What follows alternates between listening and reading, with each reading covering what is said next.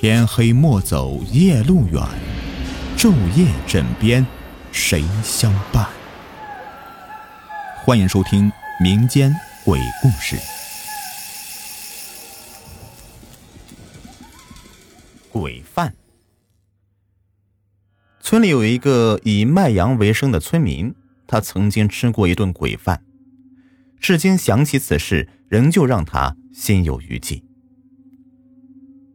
那是五年前的一个夏天，他开着三轮车去外面卖羊。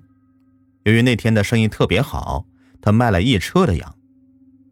直到天色晚了，他才开车回家里。他经过他外婆住的村子里的时候，他想起很久没有去看望外婆了，就开着三轮车去了外婆家里。到外婆家里以后，他看到只有外婆一个人在家里，而且他觉得外婆比以前更加瘦了。只见到她的双手瘦的只剩下了皮包骨头，根本就没有肉，脸色也异常的苍白，没有一点血色。走起路来也是轻飘飘的，好像没有一点重量。更加让他感到纳闷的是，外婆养的那条大黑狗，看到外婆似乎很怕它，只吓得呜呜的叫着，钻进了草垛里，不敢再出来。要是在平常啊，那条狗总是形影不离的跟在外婆身边，显得很听话。外婆看到他，微笑着问起他母亲的近况。他告诉外婆，母亲很好，只是时常会挂念他。随后他又问起外婆最近的情况，外婆告诉他，他过得很好，也不寂寞了，整天和王家大妈、李家婆婆、孙家大婶等人一起玩。听到这里啊，他吃了一惊，因为外婆说的这些人早就死去很多年了。他又怎么会和这些人在一起玩呢？随后想一想，可能是外婆的年纪大了，糊涂了，才说这样一个没有根据的话，就没有多想。外婆把他让进到屋里，让他坐凳子上面歇息。当时他看到屋子里的墙壁上到处都是黑漆漆的污垢，像是火烧过的痕迹，不禁好奇的问道：“外婆。”这墙壁上怎么会有这么多的污垢呢？外婆叹了一口气说：“哎呀，昨天呢，我做饭的时候不小心着火喽，就烧到墙上喽。”说着，他便要去厨房里给他做晚饭。过了一会儿，外婆就做熟了饭，并叫他来厨房里面吃饭。让他万万没有想到的是。他来到厨房里，看到厨房里的墙壁上同样也是满是污垢，随后又看到白面膜的膜皮已经被烤得黑乎乎的，锅里炒的菜也是焦黑焦黑的。外婆面带歉意地说：“孩子，都怪外婆用的火太毒喽，才会烧焦了饭菜。哎，你就将就着吃吧。”他见到没有办法拒绝外婆的诚意，就拿着一个馍，揭去烤的黑乎乎的馍皮，硬着头皮吃了一口，觉得味同嚼蜡，异常难吃。又用筷子夹了一口菜，发现这菜里根本就没有加盐，一点儿也不咸。他皱了一下眉头，然后放下馍，搁下筷子，不愿再吃下去。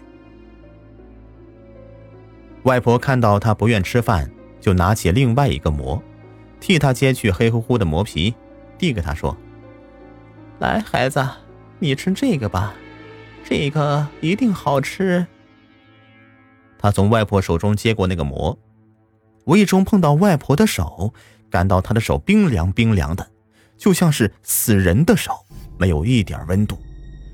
他担心的说：“外婆，你太冷了，去穿件衣服吧。”外婆朝他诡异的笑了一下，说：“外婆不冷，孩子，你快吃吧，吃饱喽，好赶路。”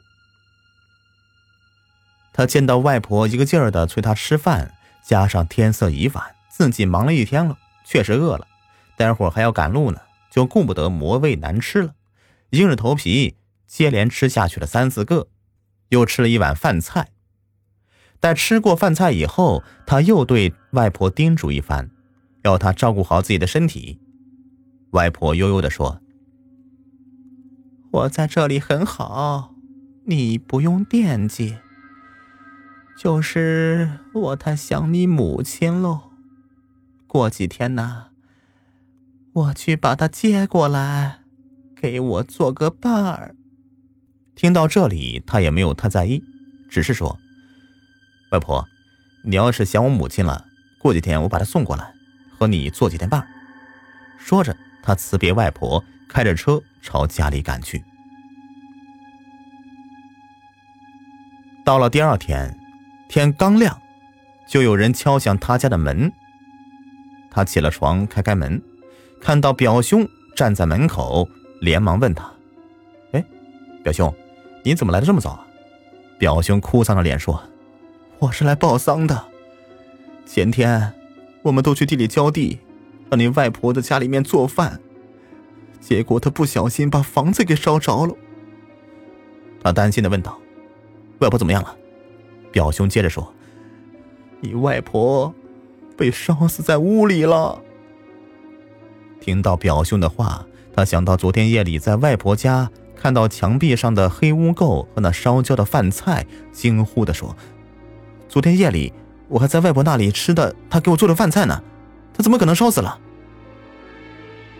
表兄不能置信的说：“自从你外婆被烧死后啊，她的尸体就放在我家里，现在那个院子里只有他生前养的一条狗在看家呀，就再也没有人敢住在里面了。今天早上，我去给那条狗喂食，发现你外婆被烧时做了一顿饭菜。”被人给吃掉了。哎呦，那些烧焦的饭菜喂狗狗都不吃啊，就一直搁在厨房里，没有被扔掉。没想到，居然被你给吃了。听到表兄的一番话，他心里只觉得恶心，就一个劲儿的呕吐，只恨不得把五脏六腑都给吐出来。过了几天，他生了一场大病。等病好了，有一天早上，他做熟了饭，照常去母亲的睡房里喊她出来吃早饭。就在他走到母亲的房时，却看到母亲已经躺在床上，直挺挺的死去了。这时候，他想到外婆的话，知道母亲是被外婆带走了，也不觉得那么悲伤，反倒很踏实的操办了母亲的后事好了，这故事播完了。感谢收听。